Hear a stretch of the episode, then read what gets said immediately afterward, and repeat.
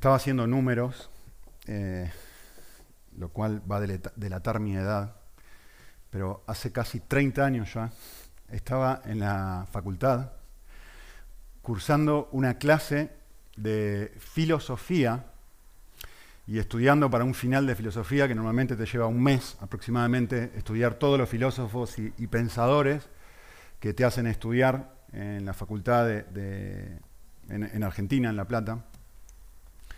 Y me choqué con este hombre, que probablemente la mayoría de ustedes conozcan, quizás no la foto, pero sí su nombre. Este es Karl Marx, filósofo alemán del siglo XIX.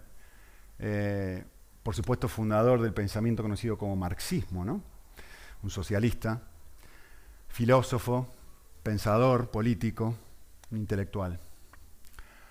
Ah, lógicamente, como cristianos hay un montón de cosas, una gran cantidad de cosas, que diferimos con lo que este hombre ha dicho, pero hay algo que probablemente todo el mundo conozca, o hay una frase que él acuñó, que probablemente todo el mundo conozca, eh, que es su frase más famosa, y yo quisiera analizar con ustedes esta frase. Y ahora van a ver cómo cuaja esto en, su, en el pasaje de Romanos 15. Eh, Marx dijo esto. Marx dijo, la religión es el opio de los pueblos.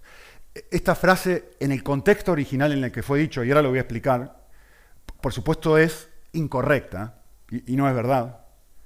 Pero si lo analizamos un poquito, esta frase tiene algo para, sacudirnos. Tiene algo para hacernos pensar. ¿sí? Primero voy a explicarles qué era lo que él quiso decir originalmente cuando él pronunció esta frase. Esencialmente, lo que él dijo es, la religión lo que hace es crear una realidad falsa. ¿Sí? Tú vives aquí, en este mundo, y la religión lo que te convence es que hay otro mundo, inexistente obviamente, que lo que hace es, te hace pensar a ti en ese mundo inexistente, y como tú tienes la esperanza de que en ese mundo inexistente eh, todo va a ser bonito, bueno, y Dios va a enjugar todas tus lágrimas, y todo lo que dice el libro de Apocalipsis, etc., eso hace que tú te distraigas de tu situación actual en tu mundo, en el que tú vives, y eh, te libre de todos tus problemas, esencialmente, te puedas distraer de eso, con lo cual los grandes poderes, la religión, los políticos, utilizan esto como si fuese una droga y te inyectan esta clase de mentiras para que tú no te, te rebeles contra el status quo porque estás soñando un mundo mejor, entonces este mundo no te importa. Eso es esencialmente lo que quería decir esta frase. Es decir, toda la religión, no está hablando solamente en contra del cristianismo, cualquier religión genera una realidad paralela, o sea, algo que uno vive como si fuera real, pero no lo es. Y eso te ayuda a sobrellevar los problemas y las dificultades de la vida. Un análisis bastante interesante, ¿no? un análisis que es bastante casi congruente con muchas de las cosas que yo he dicho en las últimas semanas, y de hecho con algunas cosas que voy a decir ahora. Ahora, esto dijo este hombre hace un siglo y medio. ¿Sí? Yo estoy seguro, yo estoy seguro, y vos vas a poder analizarlo y decirme si estás en desacuerdo conmigo o no. Pero yo estoy absolutamente seguro de una cosa. Si este hombre viviera hoy, no diría eso. Si este hombre viviera hoy, diría algo así. El Internet es el opio de los pueblos. El Internet es la droga de los pueblos. Miren, miren, analicen conmigo. Miren las frases que yo puse ahí arriba. Miren lo que hace Internet. Netflix, eh, las redes sociales, eh, los jueguitos, todo, todo, todo. Miren lo que hacen crea una realidad falsa, es decir, algo que no existe, son puros píxeles. O sea, no es real, no sé si te diste cuenta que no es real. Cuando tú ves una película, no es real. Sin embargo, ver esa película lo que hace es genera algo dentro tuyo, Genera una experiencia de gozo dentro tuyo. Genera una experiencia dramática, si estás mirando una película dramática. Entonces experimentás un drama no real. Ahora, si mirás una comedia y te hace reír, experimentás una, una, una realidad inexistente que te pone contento y te hace reír, te afecta a la flauta. Entonces, si yo quiero llorar, si yo quiero reír, ya no necesito ir a la persona de Dios. Ahora hay una oferta muchísimo más atractiva que me ofrece una realidad paralela que me ayuda a sobrellevar las dificultades y las decepciones de la vida. Y no es Dios. Este hombre es un sociólogo. Yo estoy seguro que diría algo así. Yo estoy seguro que no diría, hoy, evalúa tu propia vida, evalúa tu propio corazón. ¿Cómo te distraes? ¿Qué te distrae? Cuando querés relajarte, ¿qué te distrae?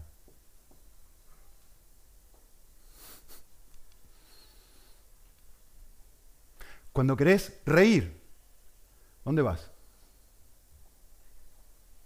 Cuando querés encontrar gozo, alegría, satisfacción, plenitud, ¿dónde vas?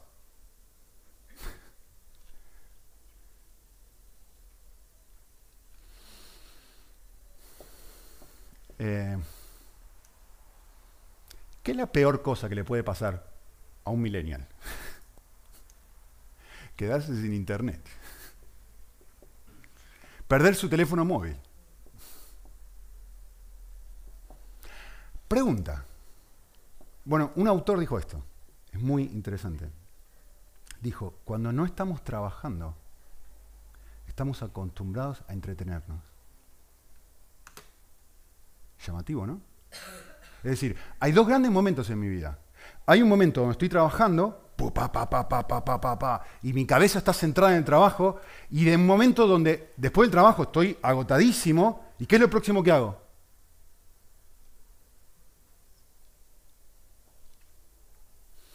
No sé, por ahí tiene razón, por ahí no. Cada uno se puede analizar y puede analizar si la sociedad es o no es así. De hecho, uno puede analizar si los cristianos somos o no somos así. Em, ¿qué, ¿Qué hacemos cuando no tenemos nada que hacer?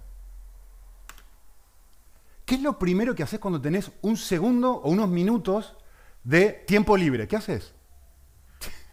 Busca tu móvil. Busca tu teléfono móvil. Lo primero que haces es buscar tu teléfono móvil.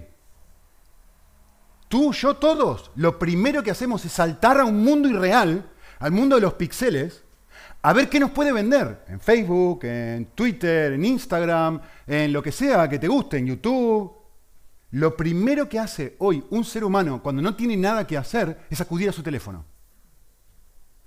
O a mí solamente me pasa esto. ¿Será realmente que hoy la religión es el opio, opio era una droga, ¿no? Saben, lo saben. ¿Es la droga de los pueblos? ¿O será que hay otra cosa que es la droga de los pueblos hoy?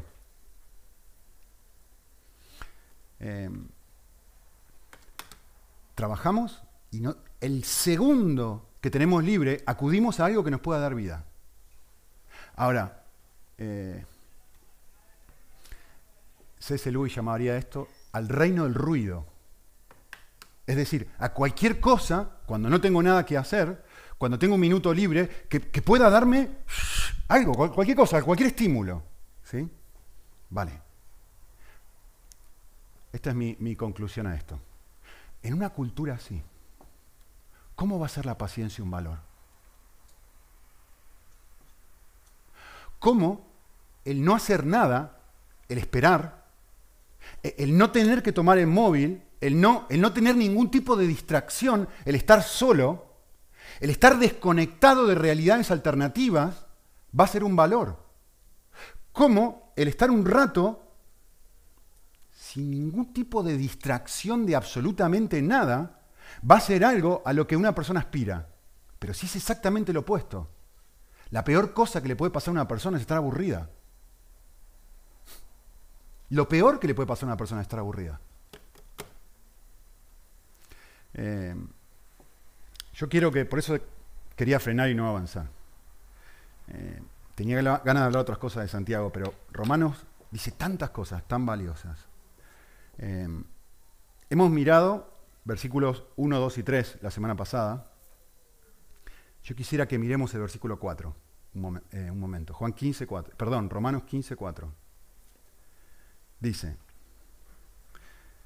porque todo lo que fue escrito en los tiempos pasados, para nuestra enseñanza se escribió, a fin de que por medio de la paciencia y del consuelo de las escrituras tengamos esperanza. A ver, este texto está diciendo dos cosas, nos está informando de dos cosas muy, muy, muy valiosas. Eh, los dos grandes medios que Dios usa para transformarnos son la paciencia y la Biblia.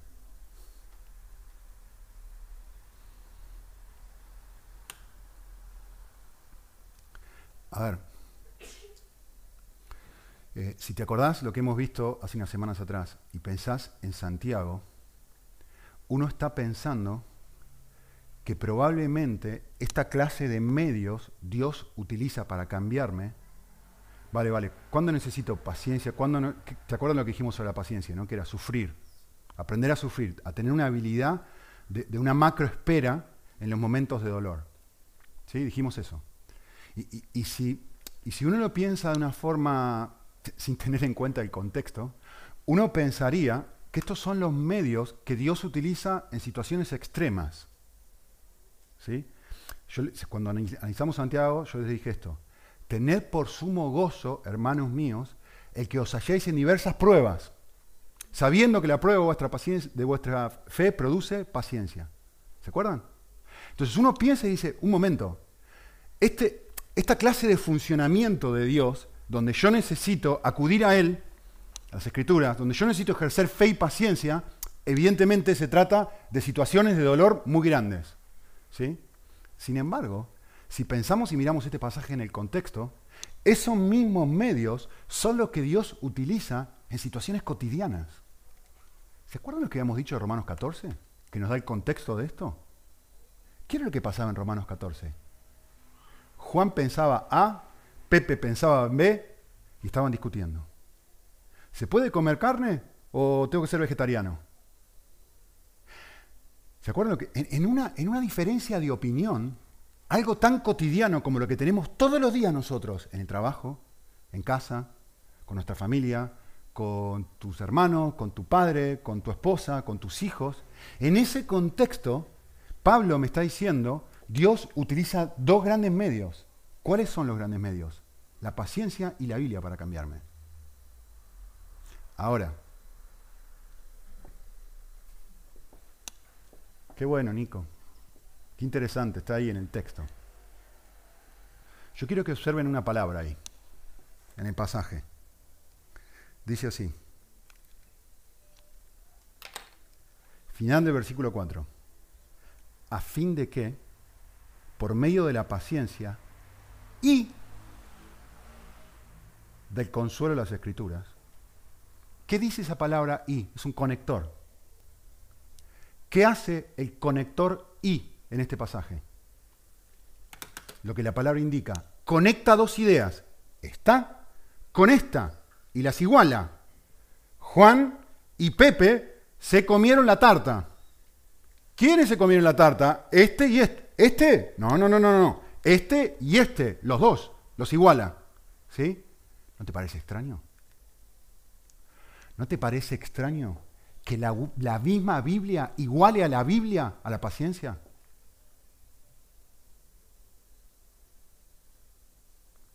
A ver si me entendés lo que te estoy queriendo decir. Dios está diciendo que, ¿qué cosas utiliza Él para cambiarme? Esto.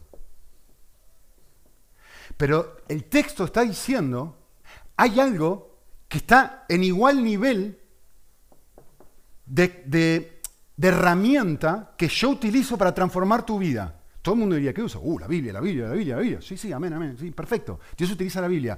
Pero el texto me está diciendo no yo, el texto, lo estoy igualando y está diciendo, ¿sabes cómo Dios utiliza la Biblia? También utiliza todas y cada una de las experiencias cotidianas y extremas de tu vida para hacer eso. Es más, voy a ser un poquito más herético incluso, lo que estoy diciendo. En el pasaje, ¿qué va primero? ¿Qué pone primero en el texto?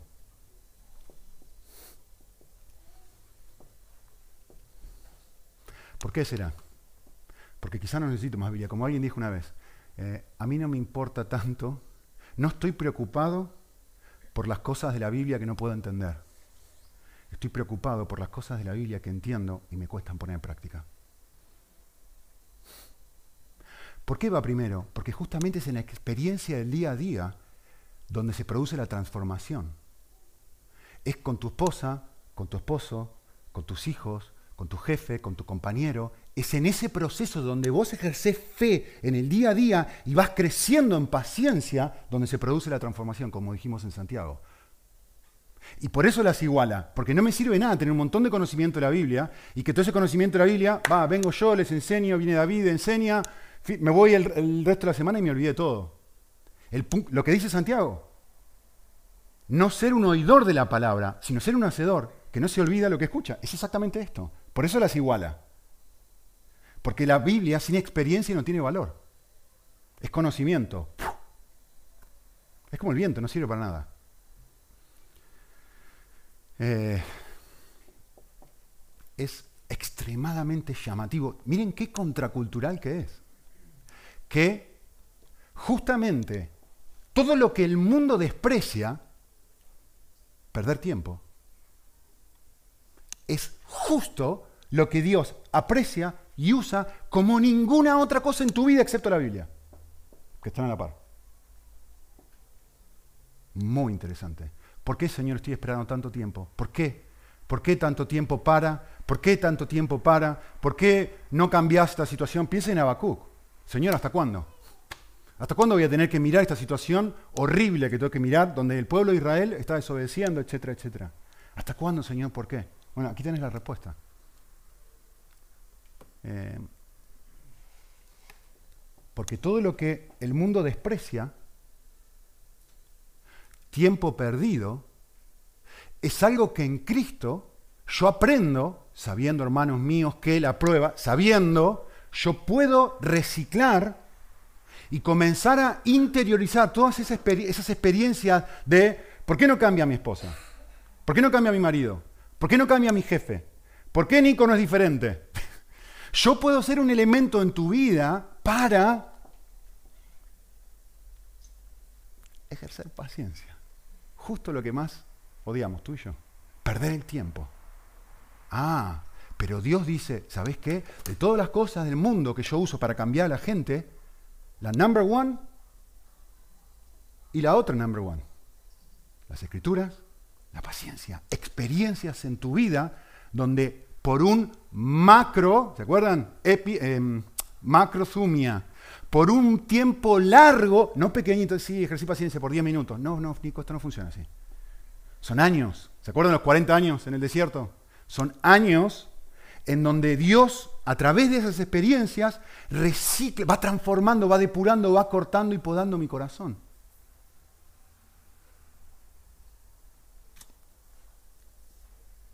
Así que necesitamos aprender a reciclar nuestros múltiples y multiformes momentos de espera. Y, elegí estas dos palabras a propósito. ¿sí? Que hay un montón y vienen de distintas formas. A veces tienen la forma de mis hijos, a veces tienen la forma de mi esposa, a veces tienen la forma de algo que quiero hacer que no se puede hacer, a veces tienen la forma de mi jefe, a veces tienen la forma de alguno de ustedes, o a veces tienen la forma de Nico. Multiformas, multimanera, múltiples oportunidades. Y en tu día a día tenés cantidad de momentos de espera. Entonces vos podés tomar esos momentos de espera como una oportunidad para correr, salir corriendo a tu móvil, o salir corriendo a una, a una, realidad alternativa que te libere a ti de lo asqueroso que te toca vivir en este momento, Marx. O quizá, tal vez, empezás a darte cuenta que, entre comillas, Marx tenía razón y, realmente hay una observación que lo llevó a una conclusión errónea, pero hay una observación que él hizo sobre esa frase, es los cristianos tienen algo distinto. O mejor dicho, los cristianos pueden llegar a tener algo distinto. Y por eso atraviesan sus situaciones difíciles y sus pruebas y su vida cotidiana de otra forma y, maduran no con algo que no existe como Internet, sino con algo real, Cristo.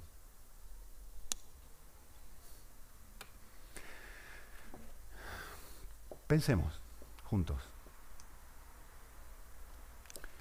¿Y si, qué pasaría en mi vida espiritual si yo comienzo a utilizar esos momentos de vacío, donde no tengo nada para hacer, para pensar, para pavear en el móvil? ¿Qué pasaría si yo utilizo esos momentos para conectarme de nuevo con Cristo? Y para practicar la presencia de Dios. ¿Qué pensás? ¿Cambiaría tu vida? ¿Sería diferente? ¿La forma en la que después de esa experiencia tratarías a la persona que te hace esperar? Porque normalmente es una persona la que te hace esperar.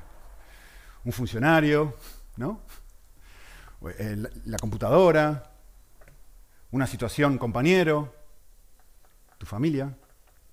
Y si realmente yo aprovecho esa experiencia para conectarme de una forma más profunda con el Señor, ¿cómo volvería yo después a tratar a esa persona? ¿Me daría paciencia eso? ¿Me ayudaría a mirar a la persona con compasión y no con condenación? No sé, podemos probarlo, ¿no? Y si, y si, y si aprovecho mi momento de no tener nada para hacer, para servir y ayudar a alguien, y no salir disparando a la droga, de lo que sea tu droga, a tu opio, por ahí puedes ayudar en casa, por ahí puedes ayudar fuera de casa.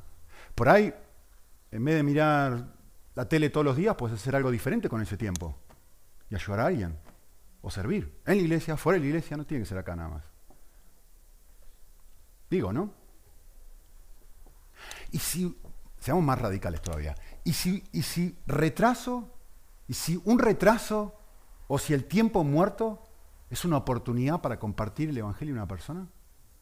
Hace, hace un par de años atrás, cuando estaba, viajé a Argentina, y cuando estaba en el avión, había tanta, o sea, había tanta neblina en Buenos Aires que el avión empezó a dar vueltas y vueltas y vueltas. Y finalmente no, pudimos eh, aterrizar en Argentina, tuvimos que aterrizar en Montevideo. Eh, yo no sé si saben esto, pero los pilotos y azafatas y tal eh, tienen un periodo de tiempo eh, limitado que no puede exceder, no me acuerdo cuánto es, serán 16 horas, suponte, de vuelo. En el 16001 no tienen que soltar todo y dejarlo, porque legalmente no pueden hacer más nada. ¿Sí? Entonces tienen que ser reemplazados por otro grupo que viene y hace ese trabajo. Cuestión que cuando nosotros dimos vueltas y vueltas y vueltas, después de estar 14 horas en el, en avión, vueltas y vueltas y vueltas a Buenos Aires, no se iba la neblina, nos tuvieron que dirigir hacia Montevideo, que está enfrente de Buenos Aires. Uno puede ir en barco y llegase en nada. Así como tipo aquí enfrente a Marruecos. Muy, muy, muy cerquita. En avión son nada, 10 minutos. Eh, aterrizamos en Montevideo y nos quedamos ahí varados 14 horas. El único día que yo tenía para estar con mi familia. No me olvido más. Era, había planeado todo el viaje para llegar a la mañana, estar con mi familia y después salir a Rosario a hacer unas conferencias y volver a España. Así que no tenía, era el único momento que yo tenía para estar con mi familia, esas 14 horas. Y, me acuerdo, eh, definitivamente no era yo. Eh. Yo les dije, la, paciencia no es mi, fortaleza. Pero cuando empezaron a hacer así, nos pusimos a conversar con la persona que tenía al lado. Eh, un hombre que tenía al lado. Y me puse a conversar con él. Y hablamos y hablamos y hablamos. Y finalmente cuando aterrizamos dije, vale, si tenemos que quedarnos aquí 14 horas, vamos a reciclar este tiempo.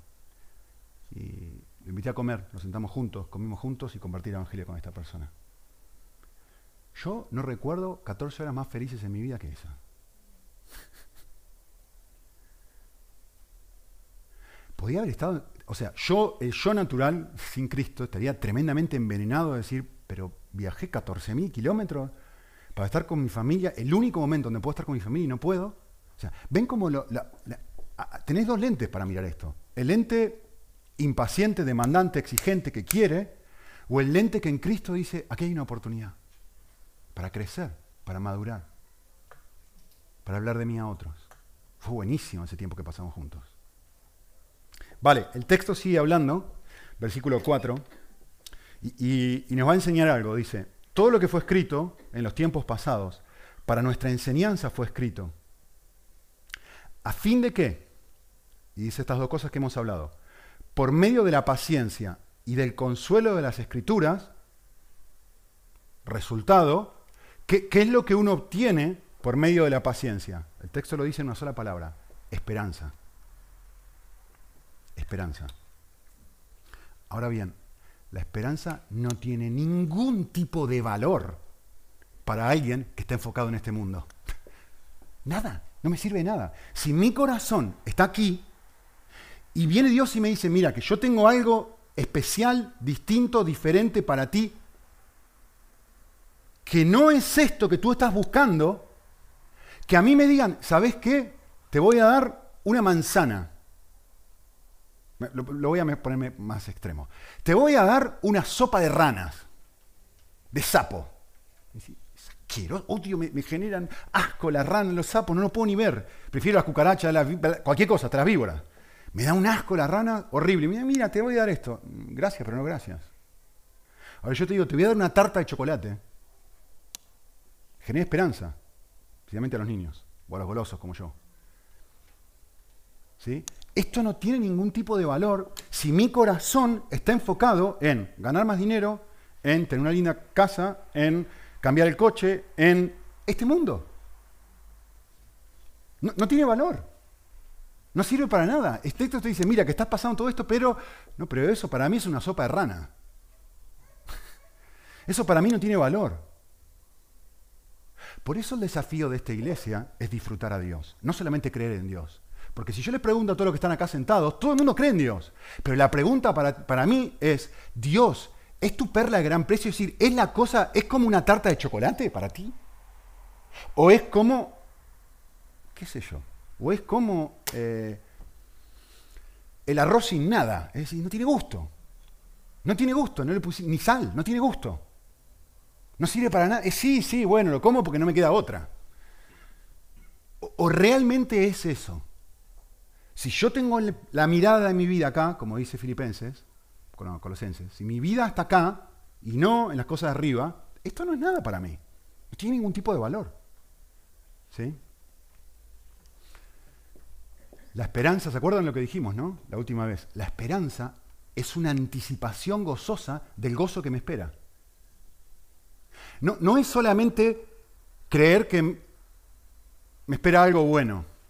no es eso nada más es que el creer eso produzca gozo ahora. Eso es lo que dijimos la última vez, ¿se acuerdan? Como mis niños con el, con el tráiler de Spider-Man. No es solamente la experiencia de ver Spider-Man, es que la anticipación de la experiencia ya los ponía contentos, ya los entusiasmaba, ya les hacía pensar en eso, meditar en eso, estar desesperados con eso, porque la anticipación de eso produce un efecto porque es algo real. Van a venir al cine conmigo a ver Spider-Man no es simplemente algo falso, es algo real. Y si es algo real, genera esperanza, como generan esperanza para ti tus vacaciones. Porque es algo real que tú anticipas porque sabes que lo vas a hacer. O cualquier cosa que irás por ahí, cuando vas a comprar el coche. Entonces te genera un gozo ahora, aunque todavía no tienes aquello que te genera esperanza. ¿Sí? Entonces, la esperanza se trata de jugar con la mente, de rumiar, de, de fantasear sobre nuestro futuro. ¿Se acuerdan lo que dijimos hace unas semanas, no? Es entrenar a la mente a entretenerse con Dios y dejar el móvil a un costado. Y dejar las fantasías a un costado, porque acá hay dos alternativas. O Dios es una fantasía, o todo el resto de cosas son una fantasía. No hay más, no busques. No hay más. Y si Dios es real y si Dios es todo, entonces tengo que pesar y evaluar. ¿Qué quiero? ¿Lo irreal o lo real? Por eso lo que es probado en Santiago es mi fe. ¿Qué quiero? ¿Qué estoy dispuesto a esperar? ¿Por qué cosas yo estoy dispuesto a esperar? ¿Por un novio? ¿Por una novia? ¿Por ropa nueva? ¿Por un coche, por una casa, por lo que sea. Porque gane el Barça, voy a esperar unos cuantos años para que suceda eso ya. Eh, ¿Por qué estoy dispuesto a esperar? Todos los santos domingos espero lo mismo y nunca lo obtengo. Pero voy con esperanza, con expectativa. Y termino llorando, últimamente. ¿O no, Sara? ¿Qué va a hacer? Es una fantasía hoy por hoy que gane Barça. ¿Se dan cuenta? Es empezar a ver que la realidad de Dios toque tu día a día, que se transforme en algo real. Marx diría que Cristo sea tu opio. Porque la religión es el opio de los pueblos. Pero Marx estaba equivocado en el sentido de decir, esto no te transforma en alguien dominable. Porque era lo que él decía, dale religión a la gente, entonces los gobernantes pueden hacer lo que quieran contigo. Total, tú estás pensando en otro mundo. No, lo que hace la religión, lo que hace Cristo es justamente lo opuesto. Lo que Cristo hace es, al estar conectado con lo real, dejas de pedirle al mundo que te dé algo que el mundo no te puede dar y sos por primera vez sos libre. Y podés ir al mundo, no con una tacita diciéndole al mundo, lléname, lléname, lléname, lléname, lléname. Vas al mundo lleno y por primera vez empezás a dar. Empezás a preocuparte por la gente que no tiene, empezás a tener amor por las personas, empezás a involucrarte, ensuciarte, ensuciarte las manos con las necesidades de otros. ¿Por qué? Porque estás lleno de amor. Porque Cristo no es una fantasía. Es el Dios del universo que es capaz de llenar tu corazón y ahora sabes qué haces con tu dinero. En vez de comprarte una casa nueva, en vez de uh, uh, uh, algo que. No, ahora de repente. A ver, a ver, ¿cómo lo puedo usar? Para bendecir a otros. Y empiezo, y justamente para bendecir a este mundo. Por eso Marx está equivocado. ¿Cómo puedo usarlo? No en aumentar mi mundo de fantasía, sino involucrarme en la, en la realidad de un mundo caído, donde yo ahora digo, yo quiero servir, yo tengo ganas de dar a otros, yo quiero involucrarme con los que tienen menos.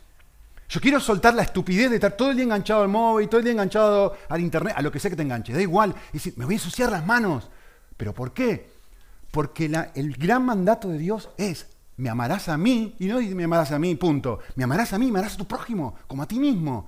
Y esta realidad de sentirte amado por Dios te motiva a amar a otros de una forma que te conecta con otros.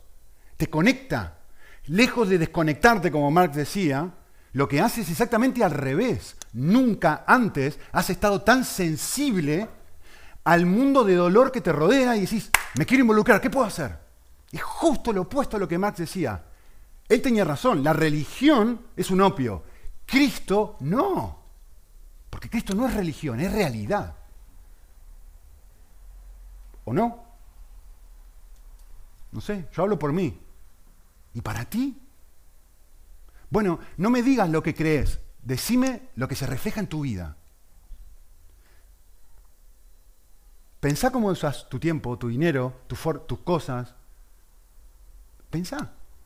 Si estás viviendo para una realidad que no existe o si estás viviendo para lo real. Porque ese es el objetivo. Y Pablo fue muy claro, ¿no? Para mí, mi adicción es Jesús.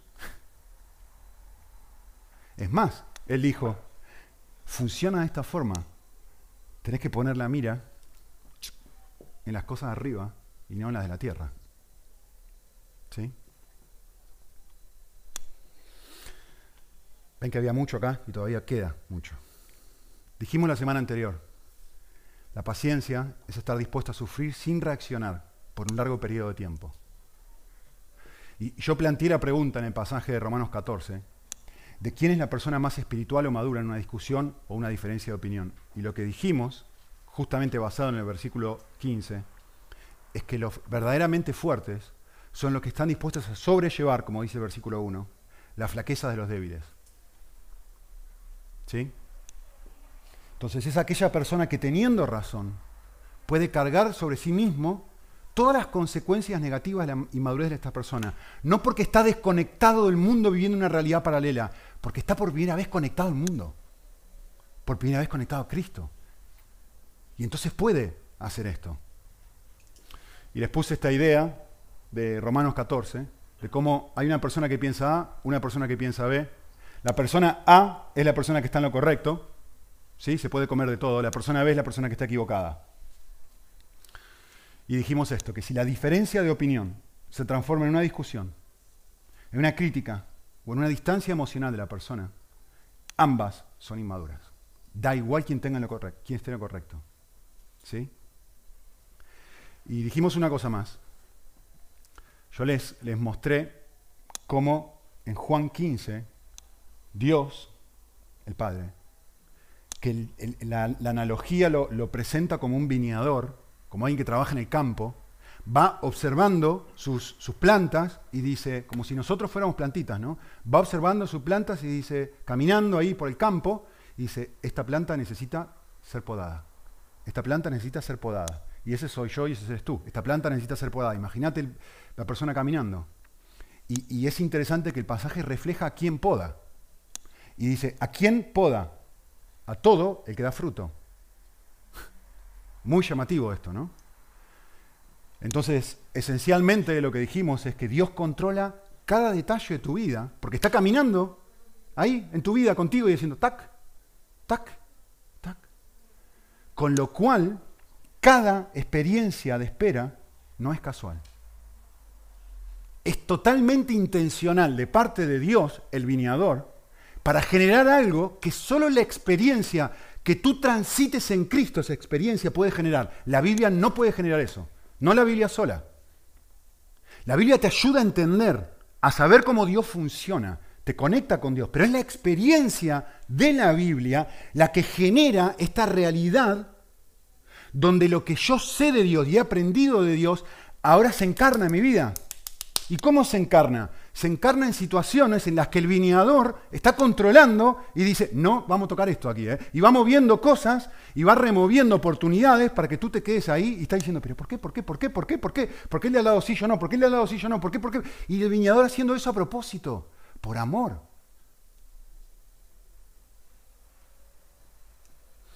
Así que planteé la pregunta, ¿qué área de mi carácter podía Dios estar transformando al hacerme esperar?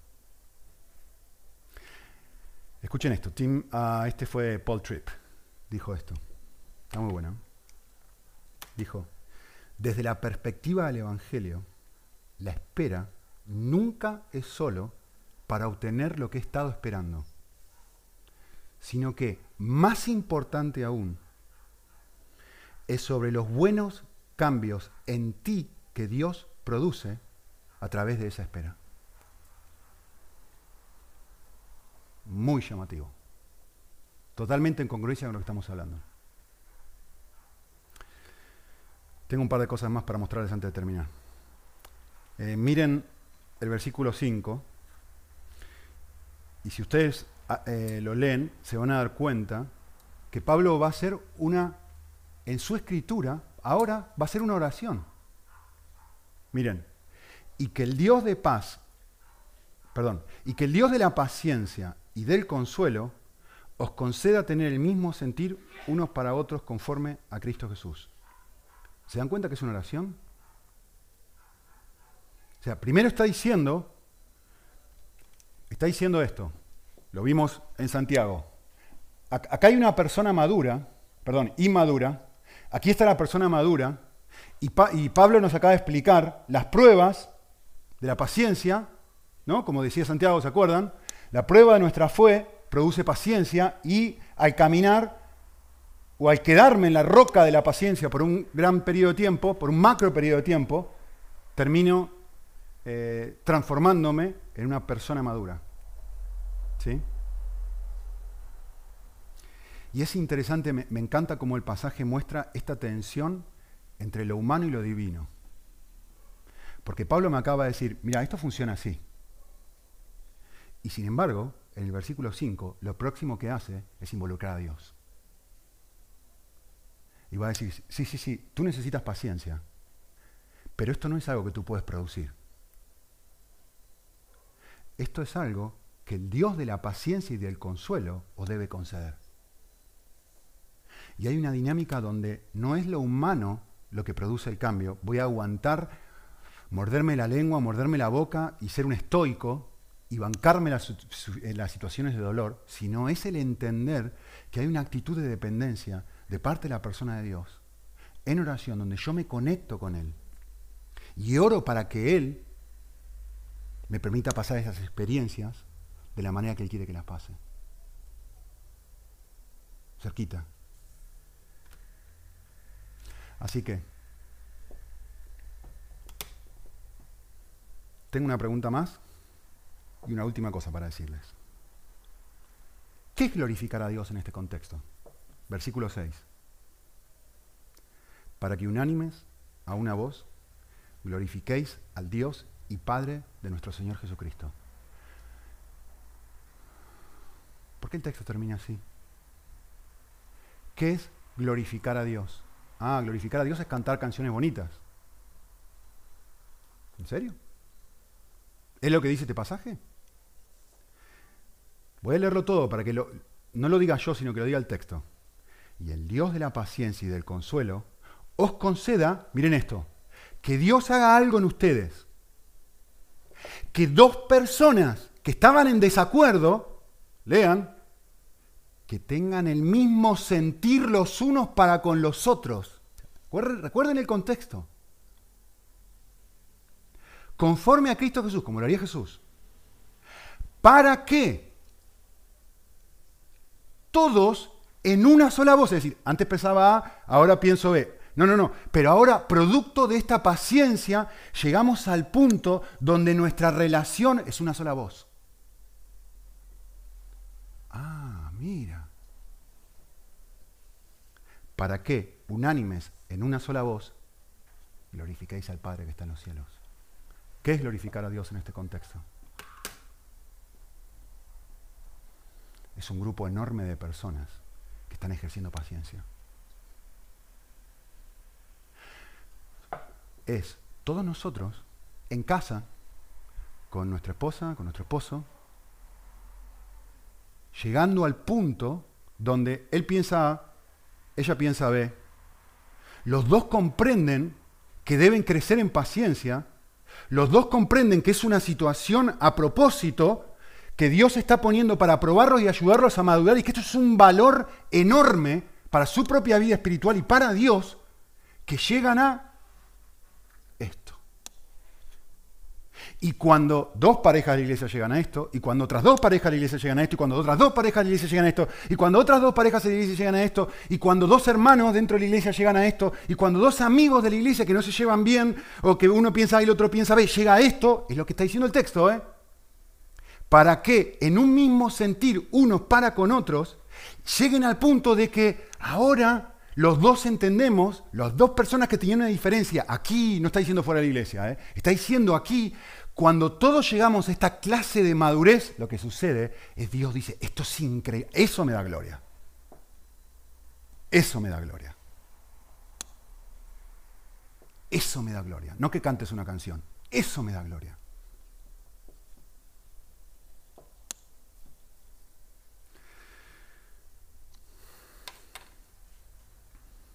Pregunta. Final. Con esto terminamos algo que me salteé a propósito. ¿Por qué lo glorifica? ¿Por qué pensás que la paciencia glorifica a Dios? ¿Por qué pensás que el esperar puede llegar a glorificar a Dios? La respuesta está en el texto, ¿eh? no lo voy a inventar. ¿Saben cuál es la respuesta? Porque Él es así. Miren el versículo. Dice, Vuelvo al versículo 4. A fin de que, noten esto, ¿eh? no se pierdan esto, de hecho lo pueden marcar en su Biblia, por medio de la paciencia y el consuelo de las escrituras tengamos esperanza, las dos cosas, paciencia y consuelo. Versículo 5. Y que el Dios de la paciencia y del consuelo, las mismas palabras. Esto es lo que yo quiero para ustedes, paciencia y consuelo. Esto es lo que soy yo, un Dios de paciencia y de consuelo. En otras palabras, Dios ya es y ya tiene todo lo que Él espera desarrollar en nosotros. Y todo lo que nosotros necesitamos ya es una realidad en Él. Que podemos mirar a Él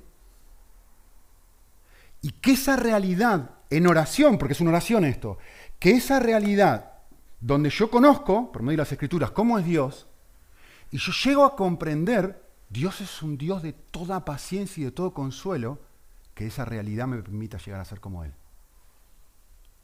Y me robo los, el último minuto. Hace unas semanas atrás, yo hablé sobre Isaías, varias semanas atrás, y les dije esto, Dios es un Dios infinito. Y en el contexto de Isaías yo les dije esto, Dios en, el palmo de su mano, de aquí a aquí, Él es capaz de medir el universo. Y yo traté de usar esta imagen donde, si tratamos de medir el universo, en un segundo, a la velocidad de la luz, de la luz seríamos capaces de dar la vuelta al mundo siete veces. Casi ocho. En un segundo nada más a velocidad de la luz. ¿Sí? Así de grande es la Tierra. O así de rápido es la velocidad de la luz. Y les puse este gráfico y les dije, piensen esto desde aquí hasta el Sol tardamos 8 minutos a la velocidad de la luz. Desde aquí hasta próxima centura, 4 años a la velocidad de la luz. A la estrella polar, 320 años a la velocidad de la luz. Al centro de nuestra galaxia, 26 mil años a la velocidad de la luz tardamos. Eh, ¿A dónde más? A, la galaxia más cercana, 2.5 millones de años luz de llegar a esa galaxia. Y ni hablar, una de las galaxias más antiguas que se ha encontrado. 13.400 millones de años luz tardaríamos en llegar desde ahí, desde la Tierra hasta ahí. Y viene este Dios infinito y me dice, mira, que yo puedo medir eso con esto. Así de grande soy yo. Y yo les dije esto, cuando hablamos sobre la grandeza de Dios, no estamos hablando sobre su tamaño, yo les dije esto, cuando nosotros estamos hablando de la grandeza de Dios, estamos hablando de su carácter. Y les dije, no solamente un aspecto de su carácter es infinito, todo su carácter es infinito. La paciencia también. Ahora yo quiero que, que, hagas esta conexión, que te va a romper el corazón si la entendés conmigo. Si, si esto es así, si esto es así, yo quiero que pienses esto. Eh, no tengo tiempo de poner en la pantalla, pero primera Pedro dice, Cristo estaba preparado desde antes de la fundación del mundo para ser entregado por todos nosotros, por nuestro egoísmo, por nuestro orgullo, por nuestro no llevarnos bien, por nuestro no ser pacientes. Y el texto dice, desde que antes de que existiera este magno universo, que ni siquiera podemos llegar a medir, Dios ya, está, ya estaba sabiendo que iba a tener que hacer algo por ti y por mí. Entregar a Jesús, entregar a su propio Hijo. Yo sé que me estoy poniendo muy filosófico, pero ahora escuchen esto. El universo así, de aquí a aquí. Y Dios, total y completamente fuera de tiempo y espacio, antes de la creación. Hay un Dios que es tres en uno, interrelacionándose dentro de sí mismo. Y en ese momento, no puedo decirlo de otra forma, en ese momento histórico, antes de que el universo fuera, Dios está haciendo algo. ¿Saben qué está haciendo Dios? Ejerciendo paciencia. Porque él sabía que tenía que entregar a su hijo desde antes de la fundación del mundo por ti y por mí. Así de grande la paciencia de Dios. Es decir, no existe un solo segundo en la historia de todo el universo entero en que Dios no esté ejerciendo paciencia. No existe. La paciencia de Dios va desde la eternidad hasta la eternidad. ¿Y sabes por qué? Por ti y por mí. Y, y, en conexión con esta clase de corazón, el Dios de toda paciencia, en, comprensión con que yo empiece a, rumiar, a fantasear, a pensar, no, desconectar de la realidad, sino conectar con la realidad de quién es Dios y, y en transformarme en adicto a pensar en estas cosas, de repente digo, ¿qué? Y me empieza a romper el corazón el hecho de pensar cómo la paciencia de Dios puede ser tan inmensa para conmigo, que tuvo que idear un plan desde antes de la eternidad, desde antes de la creación del universo, por amor a mí. Y de repente empiezo a pensar esta realidad y esta realidad me derrite en mil pedazos y me dice, ¿cómo no voy a ser paciente con mi esposa?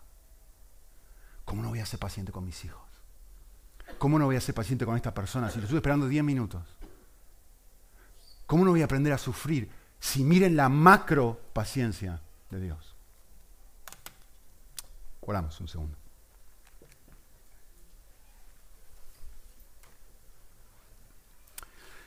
Es que no tenemos idea, Señor, no, no, no nos entra en el cerebro.